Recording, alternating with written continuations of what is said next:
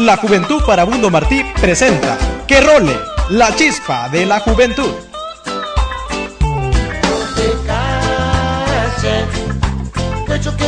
tu voz, no te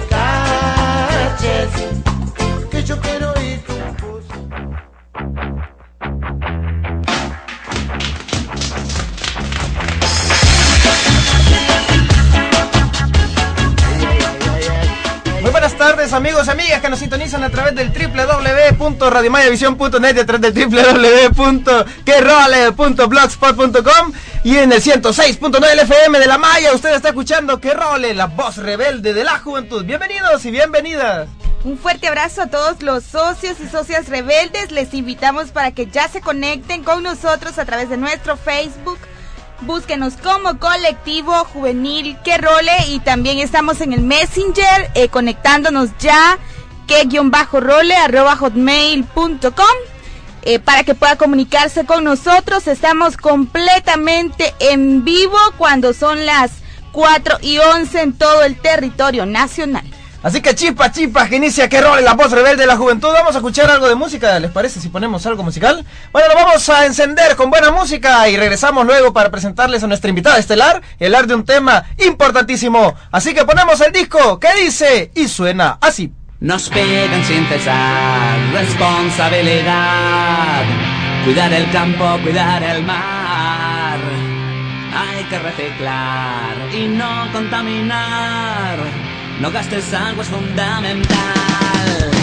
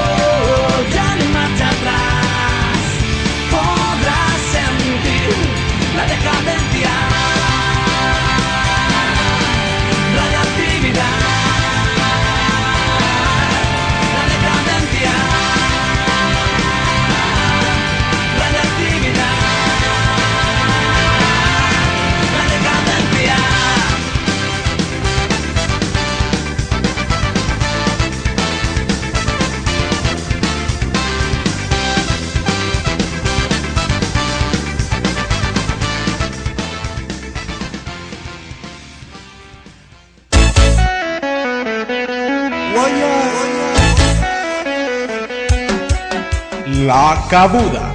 Porque la unión juvenil hace la fuerza. Vos y yo somos capaces. Hagamos la cabuda. Nuestro peor enemigo.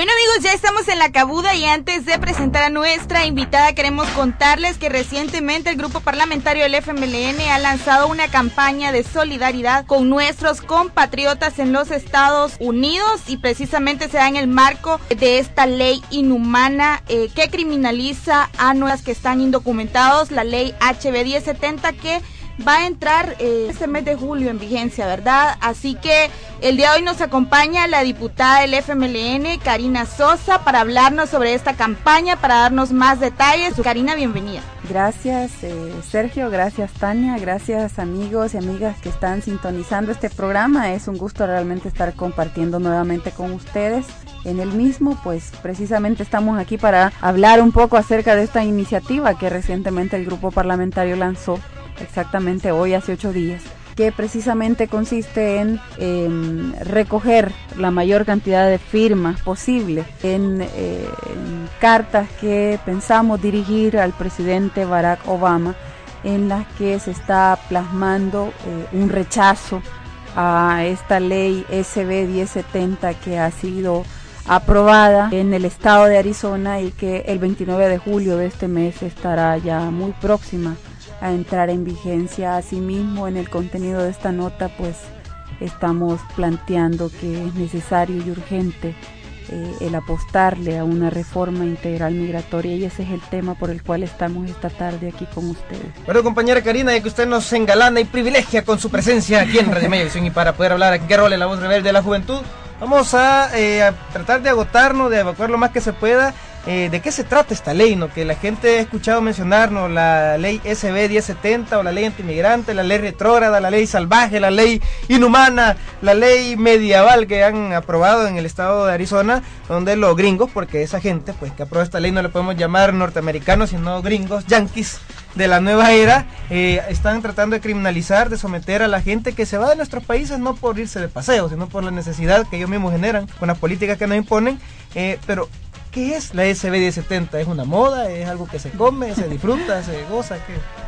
Bueno, es importante eh, aclarar una situación y es que lo que se va a hacer con la entrada en vigencia, con la aprobación y entrada en vigencia de esta ley, eh, según nos hemos tenido conocimiento y lo han denunciado públicamente diferentes organizaciones de derechos humanos y grupos de migrantes radicados en Estados Unidos, es precisamente al legalizar un tipo de actitud que ya se venía o ya se venía dando en la práctica en, este estado. O sea, es una persecución que ya se estaba dando en contra de eh, los indocumentados. Ya ah, están siendo víctimas de, del asedio policial. eh, por su apariencia de, no ser eh, estadounidense, Eh, bueno, los grupos de derechos humanos y de migrantes la están tildando como una ley racista, discriminatoria, que va a dejar a discreción de las autoridades el eh, decidir cuándo van o no a eh, detener a un ciudadano por el simple hecho del aspecto que, eh, que, que presente, pues. ¿Te imaginas tú, policía norteamericano? Oh, bajito, morenito, ojos Ya te verdes, no tener alto ahí. Sí, ya me hubieran mandado como 20 Varias veces de regreso. Y de bigote gordito. Ok, Mr. Pancho, me hubieran dicho, váyase de aquí. No, en real, realmente es, es, es eso, pues ha sido tipificada como una ley discriminatoria y racista, pero eh, repito, es algo, es una práctica que en ese estado ya se ha estado implementando, que prácticamente hoy con la eh, aprobación y la entrada en vigencia el próximo 29 de julio estaría como legalizándose algo que ya se está haciendo y nos han contado de situaciones y de casos a casos extremos que sin haber entrado en vigencia eh, la población eh, de diferentes o, los connacionales de diferentes países han estado siendo víctimas de ello. El Estado nuestro, el Estado salvadoreño y sobre todo a partir del cambio ¿no? de- de gobierno que implica un cambio, el inicio ¿no? de un cambio, el germen de un cambio ¿no? Que, que no es total o todo lo que se, se pudiese hacer, ¿no? porque resolver 20 años o más de gobierno es complicado, pero ese cambio que ha habido en el tema... eh, consular, ¿no? en el tema de la Cancillería, en el tema eh, de las relaciones exteriores. ¿Ha habido alguna al- algún giro en el manejo de este tipo de temáticas? Porque anteriormente ha habido, un sometimiento total. En lo que se aprobaba ya, pues no había ningún apoyo, respaldo, nada para, para los compatriotas. ¿Ha habido ahora algún giro en esa política? Sí, este, mm, bueno, el gobierno del cambio ha hecho un planteamiento precisamente eh, el centro y la y el fin de las políticas públicas eh, que implementa el, gobierno del cambio están precisamente radicadas en, en la persona humana, en el salvadoreño, en la salvadoreña, en ese mandato constitucional que valga la redundancia la constitución nos da a los funcionarios públicos. Y eh, es precisamente en esos términos en que eh, se están dando esos nuevos esos pasos esos ese giro en, en la política de atención a los salvadoreños en el exterior porque tradicionalmente el trabajo de atención a, a- a nuestros compatriotas el trabajo consular ha radicado eh, fundamentalmente casi un 80% en la atención eh, o mejor dicho en la emisión de pasaporte y, tra- y la realización de trámites consulares pura. descuidando la atención al salvadoreño y a la salvadoreña y también la atención a las comunidades, eh, que es- son temas muy importantes. Entonces ahora lo que se ha planteado el nuevo gobierno es precisamente poner ese énfasis en esa parte que ha estado descuidada. Obviamente es un trabajo complejo, porque estamos hablando de una estructura que tradicionalmente ha caminado en otro sentido y que ahora se pretende girar de tal manera que el centro, como repito, sea el salvadoreño, la salvadoreña que ve en su en su embajada, en su consulado, un oasis, un pedazo de su país, donde puede sentir el alivio y, va, y se puede sentir apoyado y respaldado acerca de la consulta que vaya a hacer, dependiendo del caso que lo lleve hasta ahí. Y no podemos ignorar que existe en el exterior una gran cantidad de salvadoreños, algunos datos, bueno, no hay datos puntuales, es, es un estimado el que existe, hablan algunas cifras de hasta casi 3 millones de salvadoreños, 2 millones, 3 millones de Como salvadoreños en el exterior. Aquí. Pero en Estados Unidos es una cantidad muy importante. Según la encuesta del 2008, la encuesta de hogares de propósitos múltiples, un 18% manifes- manifiesta tener algún miembro, al menos, eh, de su familia en el exterior. Un 58% de la población en el exterior son hombres, un 40 y, eh, 42% son mujeres. Y también es importante reconocer, y esto quiero aprovechar que tengo el micrófono y decirlo a todos aquellos que nos escuchan, no podemos ignorar el gran aporte que nuestra gente está dando a ese país. Nuestra gente hace todo aquel trabajo que los estadounidenses no quieren realizar. Son los latinos, son los indocumentados, son los salvadoreños, amigos y amigas que nos escuchan, quienes realizan todas esas labores que los estadounidenses, que los gringos no quieren realizar. Y hacen grandes aportes a la economía de ese país, dejan grandes cantidades eh, en materia de impuestos también a, a la población, a- al gobierno de los Estados Unidos. El mismo pago en el caso del, del TPS, como ustedes sabrán, se hizo el anuncio que que qué bueno que se ha dado una renovación al TPS para los 217 mil salvadoreños que van a tener acceso, pero esto implica un costo que va a tener que pagar eh, todo aquel que va a- a acercarse para esa renovación y es un costo que eh, va a ser pagado y es un dinero que queda para el gobierno de, de los Estados Unidos. Entonces son aportes importantes que nuestra gente está dando. Por eso consideramos que es importante que eh, nosotros nos solidaricemos con la situación que vive nuestra gente, que eh, apoyemos, que estemos pendientes acerca de eh, el trato que están recibiendo y de la situación que están viviendo en, en otros países del mundo, en este caso eh, en los Estados Unidos y por eso es que hemos eh, lanzado esta campaña que es eh, solidarizarnos con nuestra gente pero también eh, es una manera de rechazar este tipo de medidas que se están implementando en estados como Arizona que dan pie a que otros estados tomen el ejemplo y empiecen a tomar este tipo de medidas o, o medidas más extremas en todo caso. Bueno, Karina, tenemos algunos comentarios en nuestro Facebook eh, para la gente que nos está escuchando y que nos va a escuchar en retransmisión más tarde. Vamos a leerle eh, aquí los comentarios que nos han dejado los chicos que visitan nuestra página de Facebook para que pueda vertir pues sus valoraciones. Francisco Garay nos dice, muy buena la idea, pero siento que muy a distiempo. Este proyecto de ley lleva ya como tres meses y hasta ahora quieren venir a revertirla. Es muy difícil, además siento que en temas de migración el FMLN tiene una gran deuda con la población. Una de sus promesas fue el voto en el exterior y luchar por la reforma migratoria, pero no veo nada claro. Hace falta mucho por hacer y pues todo sea en defensa de los derechos de los hermanos compatriotas allá, ningún ser humano es ilegal. Y Eduardo Aguiluz nos dice, por la ley de Arizona hasta cierto punto es normal que existan esas leyes.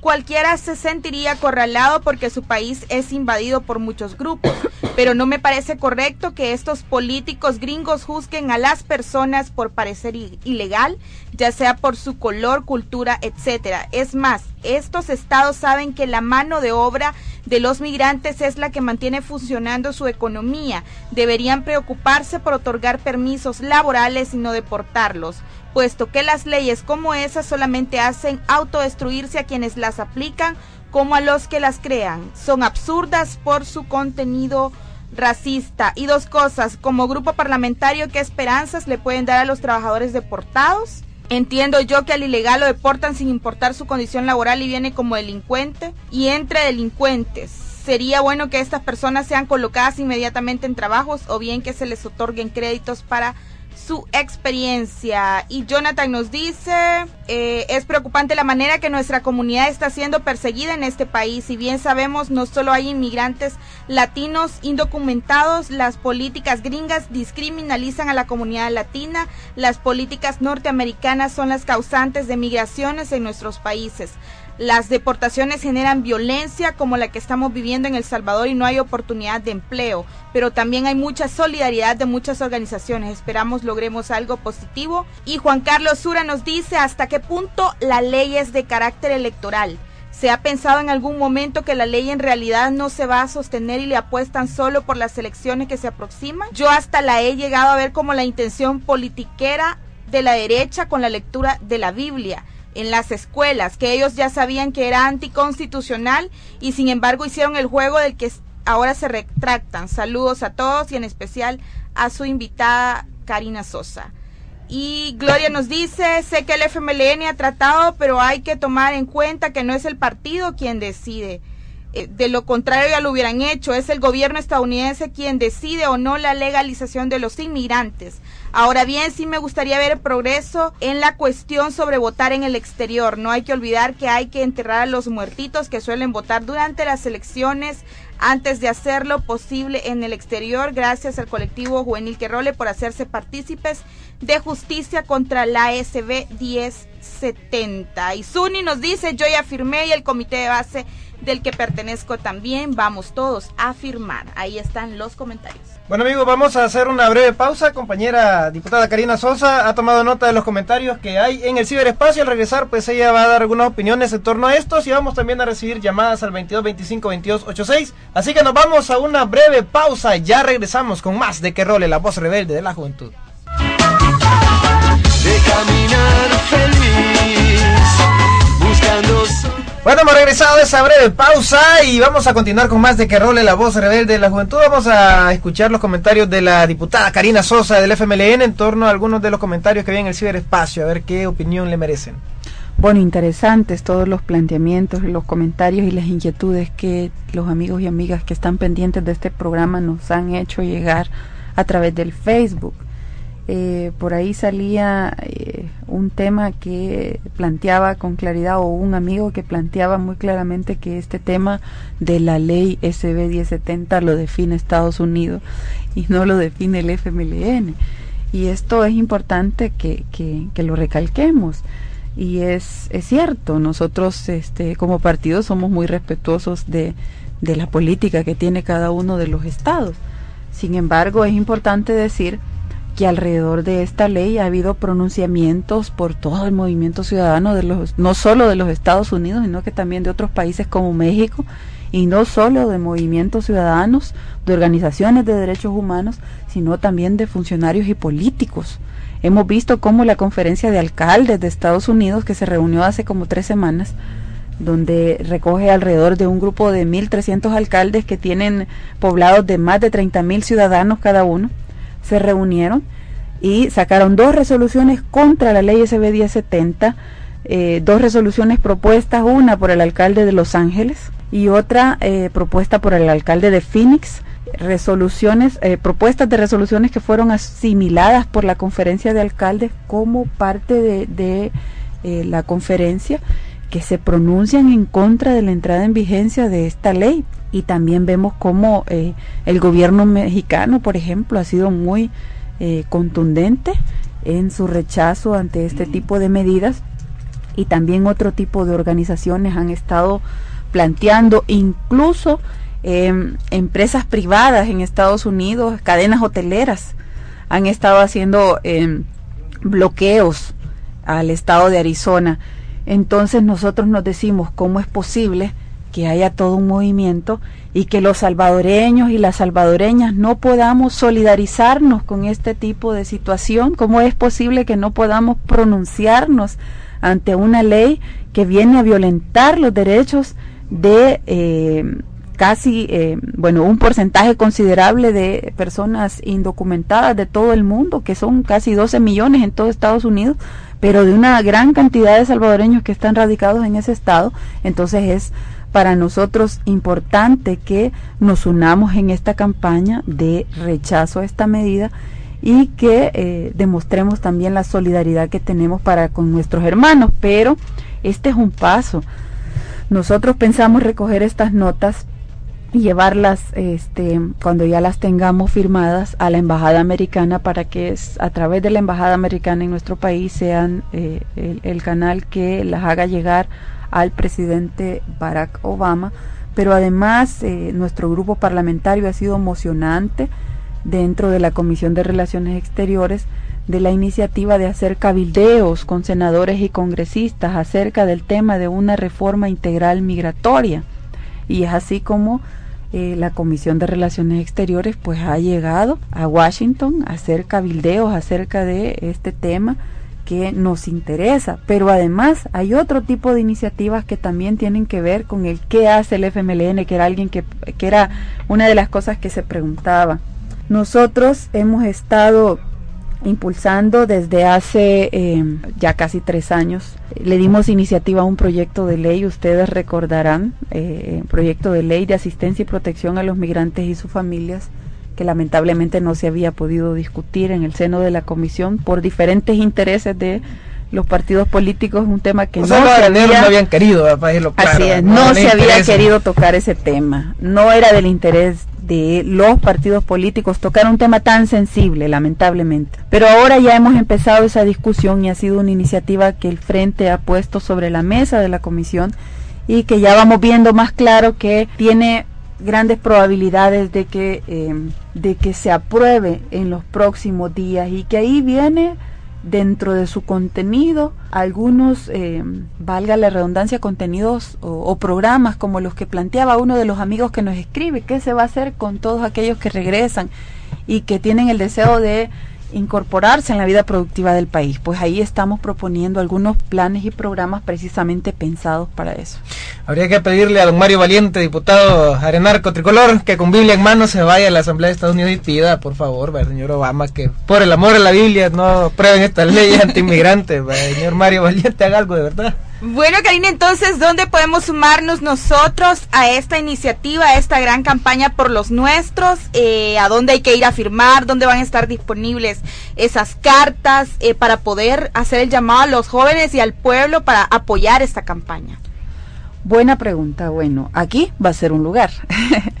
a ustedes les quedará una tareita. ¿no? Ya nos va a poner- aquí vamos a dejar un paquetito para que todo aquel, toda aquella que tenga esa disposición, no de eh, sumarse al frente, sino de ser parte de esta campaña para con nuestra gente, pues pueda pasar acá a plasmar su firma, su nombre y su número de identidad. También tenemos acceso en los locales del partido, en las tribunas legislativas, en la fracción legislativa, en las alcaldías. Eh, y también tenemos habilitado un espacio electrónico que se eh, llama por los nuestros.blogspot.com, que ahí pueden también acceder a ese espacio para eh, ser parte de esta campaña. Quizás aprovecharnos así rapidito en la Asamblea Legislativa, compañera diputada, ya nos contó usted que el partido tiene todos los poderes y todas las ideas para poder apoyar este tipo de iniciativas, pero para ir un poco también aterrizando, ¿cómo está la correlación? Porque ahí en, en la Asamblea no es solo el FMLN el que, el que, el que se mueve, ¿no? sino que ahora hay grupos independientes por un lado y por el otro, unos que se venden, otros que regresan, se alquilan, se, como sea, pero ahí están. Entonces hay... Y alcaldes que de vez en cuando llegan a hacer... Ah, meter su cuchara, no sabemos qué andan haciendo ahí. ¿Verdad, don Will? Este, entonces, el tema es, ¿ha habido respuesta o, o son otros intereses bíblicos los que mueven a los diputados de la derecha? Bueno, el tema que tenemos en la, en la Comisión de Relaciones Exteriores, como les mencionaba antes, es el proyecto de ley de, pro- de asistencia y protección a los migrantes y, y sus familias, que eh, en la legislatura pasada no, no se le veía ni pies ni cola. Era un proyecto que, que no avanzaba, pero que ahora ya va caminando. Ya han externado los diferentes grupos parlamentarios que están en la disposición de que sea un proyecto que convirtamos en ley en los próximos meses y eso es una buena noticia para nosotros y sobre todo para nuestros compatriotas porque serán ellos los beneficiados del producto que la Asamblea Legislativa, en este caso la Comisión de Relaciones Exteriores, pueda sacar con esta ley. También queremos saludar a Emerson que se ha conectado con nosotros desde Venezuela. Nos dice un saludo a todos los compañeros. Él nos está escuchando en el www.querole.blogspot.com. Ahí usted eh, ingresa y puede escuchar eh, Radio Mayavisión en vivo. También ahí tenemos el reproductor de la radio. Interesante también la posición del canciller Hugo Martínez. Hemos visto una actitud muy, muy, muy activa ¿no? de parte de él haciendo algunos comentarios, algunos pronunciamientos. Usted un poco ya hablábamos de, ¿no? del, giro en el manejo de la política exterior. Eh, incluso últimamente con el tema este ¿no? de, de, de Chávez Abarca, que no tiene que ver con el tema actual, pero que ha demostrado ¿no? ese nuevo, ese nuevo manejo de la política exterior. Habrá posibilidad de incidir, quizá unificándonos como Centroamérica, ¿no? para sumarnos, por ejemplo, al esfuerzo de México y también hacernos sentir en esto. Ese es un tema muy importante. La verdad es que el tema migratorio debería de ser eh, visto como un tema de integración. Es un tema tan humano y que lamentablemente ha tenido un abordaje en algunos momentos integrador, pero en otros eh, disperso. Y aquí los países eh, han empezado a hacer sus esfuerzos propios de cara a, a conseguir beneficios para sus connacionales, como por ejemplo los TPS.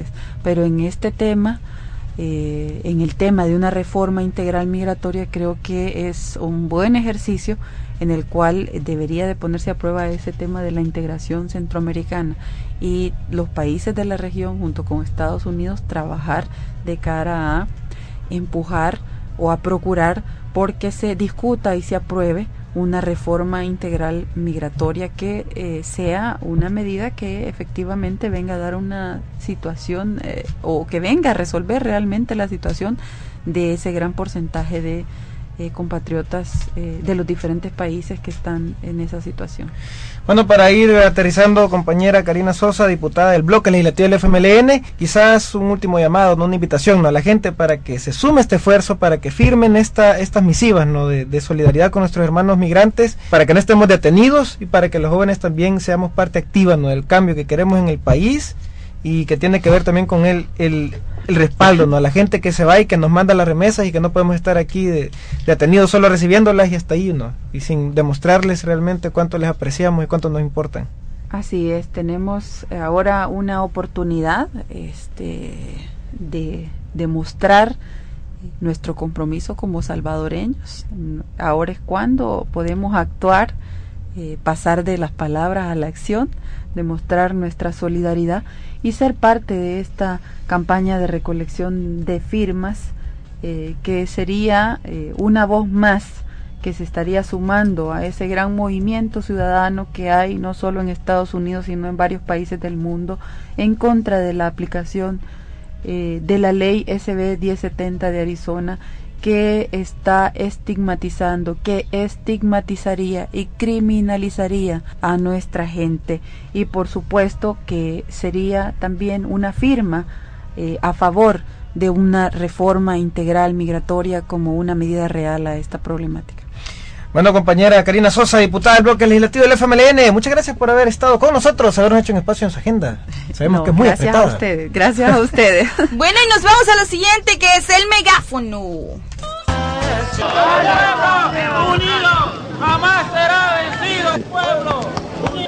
Denuncias, actividades, protesta estudiantil y comunitaria. Aquí, está, el megáfono. Bueno,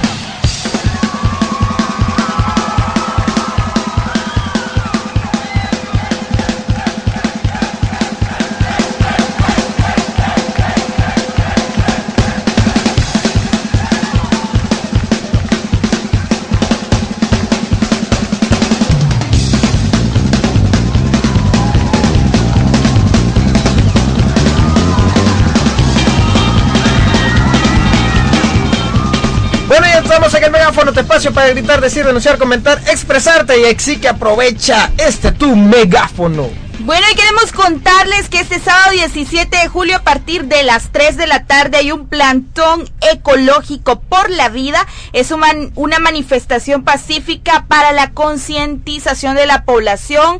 Eh, acompáñanos a manifestarnos por la defensa de la vida y la defensa de 85 manzanas de bosque, oiga bien, que pretenden ser devastadas, taladas por dos empresas constructoras en el sector norponiente de Santa Tecla.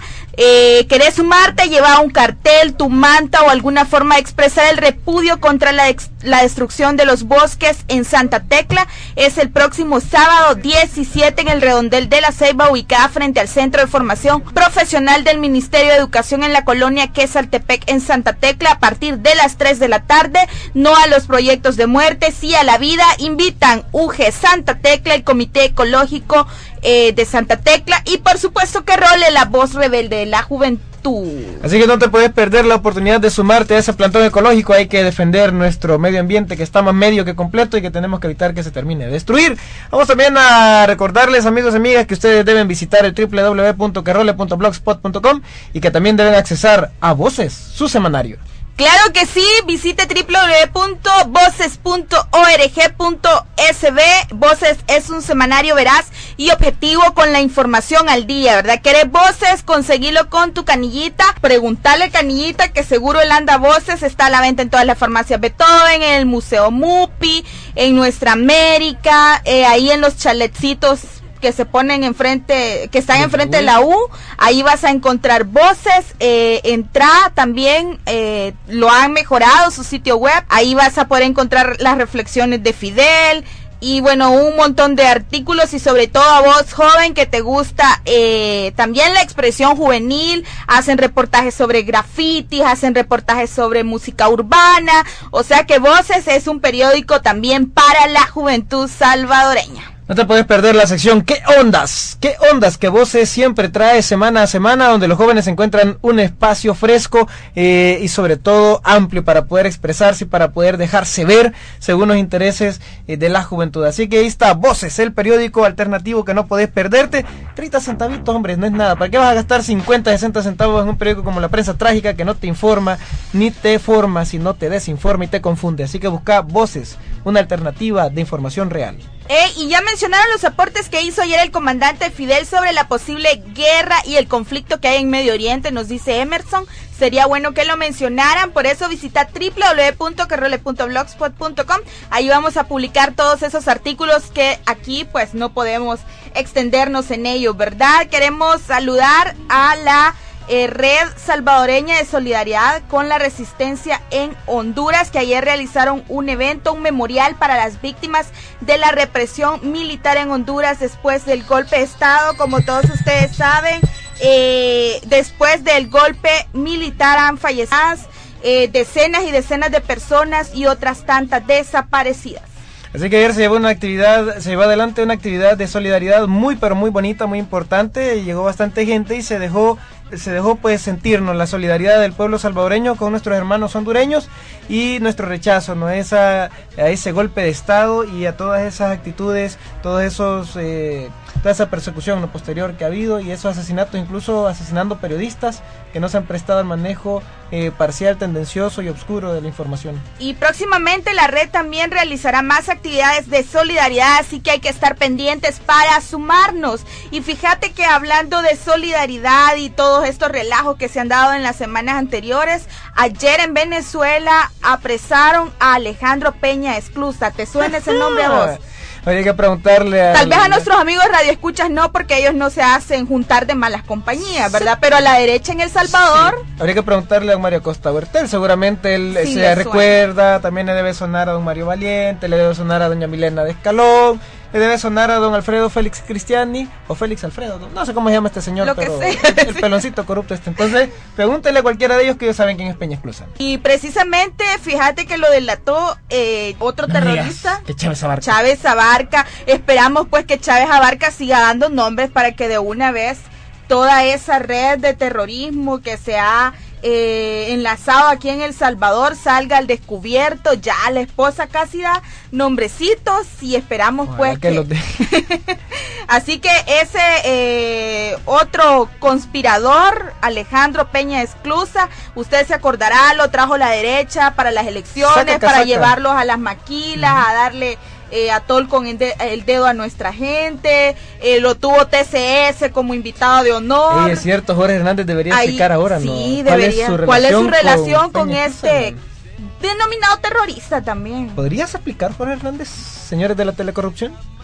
Porque ellos lo han tenido ahí en sus espacios, le han dado publicidad. Con la campaña sucia que vino a hacer de miedo, ¿no? Claro que sí, entonces ayer este señor en Venezuela eh, fue eh, capturado, nos dice, pero ver, sería bueno que también se esté investigando a Paco Flores, nos dice Emerson por aquí, ah, ya ves, otro nombrecito, así que esto se va a poner bueno en las próximas semanas, eh, ahora que Chávez Abarca va a estar dando nombres de esa gente involucrada en actos de terrorismo, también de conspiración en contra de Cuba. Pone para ir eh, aterrizando Norman. ¿Para cuándo el Metrobús? Norman, ¿cuándo las bóvedas? Norman, ¿cuándo la tarjeta joven? Norman, Norman, ¿algún día cumplirás tus promesas? Mira, dijo que iba a haber inglés gratis, computación gratis para toda la juventud en San Salvador y aún seguimos esperando todas esas promesas. Norman Quijano, el alcalde de las mentiras, digo, el alcalde de la gente.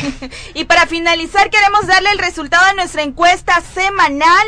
Eh, todos, eh, todas las semanas vamos a estar eh, poniendo una nueva encuesta en nuestro blog. La de esta semana era, ¿estás de acuerdo con la lectura obligatoria de la Biblia en los centros educativos? Eh, el sí obtuvo el 10% de los votos y el no obtuvo el 89%. Ahí ustedes se pueden dar cuenta que la mayoría de nuestros visitantes que votaron en esta encuesta no están de acuerdo con la lectura obligatoria de la Biblia en los centros educativos. Bueno amigos y amigas, ha sido para nosotros un gusto poder compartir con ustedes y tener el favor de su sintonía para que role la voz rebelde de la juventud través del 106.9 del FM de la Maya. El otro martes tenemos cita a la misma hora por el mismo dial para ser parte de que role la voz rebelde de la juventud. De nuevo saludos a Emerson hasta Venezuela. Si usted quiere escuchar este programa en retransmisión, www.carole.blogspot.com. Y recuerda, Joven, no cambies tu estilo, cambia tu realidad. Y que role.